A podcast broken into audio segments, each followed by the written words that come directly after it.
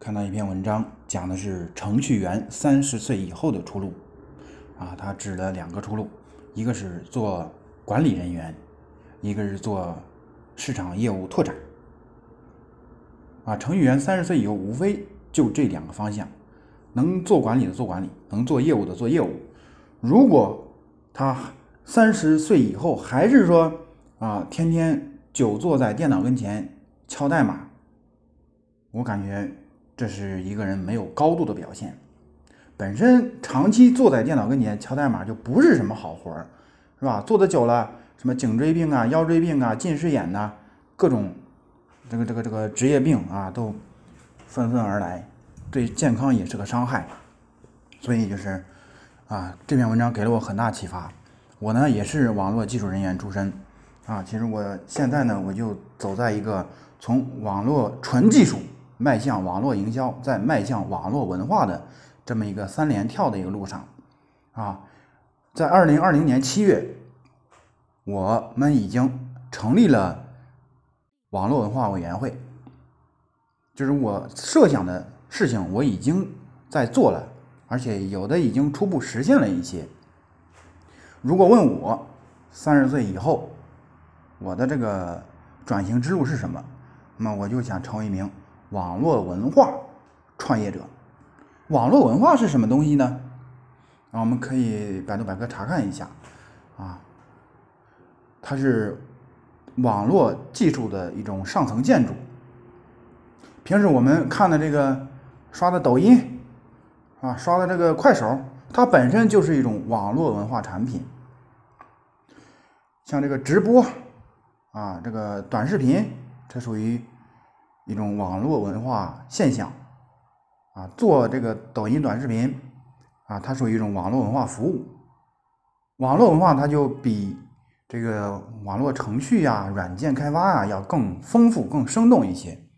啊，我们都知道这个写代码、做编程或者做网络技术，它是一项非常安静、非常枯燥的工作。你看，好多网络技术员都不爱说话，呆头呆脑，是吧？或者说。给人一种呃不太不太生动的形象，这样就过得就很没有情趣，很没有乐趣啊。而网络文化就截然不同，它我们可以大致认为它是网络技术加文化传媒的结合体。你看，二零二零和二零二一年这个疫情期间啊，很多学生都上网课啊，那么上网课的这个平台服务商。它提供的就是一种网络文化服务，对吧？啊，像还有好多，比如说网络歌曲、手机铃声啊，这些都属于网络文化产品。所以呢，做网络文化是一件非常有魅力的事情。作为一名网络文化创业者啊，或者经营管理者，这是一件非常华丽的事情。具体来说，我们的服务有什么呢？第一。叫呃品牌 IP 打造，比如说做百度百科啊，做关键词推广，那么这个属于网络技术里边的 SEO 搜索引擎优化。第二呢是歌曲创作啊，那歌曲不属于音乐吗？怎么还归到网络文化里边来了呢？没错，歌曲呢它都是现在都是数字化发行、网络化发行，对吧？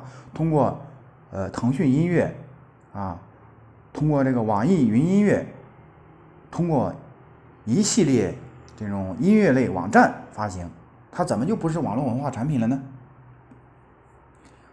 呃，第三个方面啊，就是与网络文化有关的活动营销啊，比如我们会呃围绕某一个主题开展一个，比如说啊，县里建党。一百周年红色文化摄影云展览，那么这就是一个非常好的网络文化活动啊。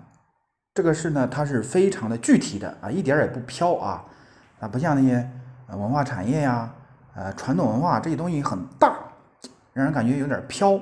但是我们网络文化产品、网络文化服务非常的实在，具有很明确的啊盈利空间。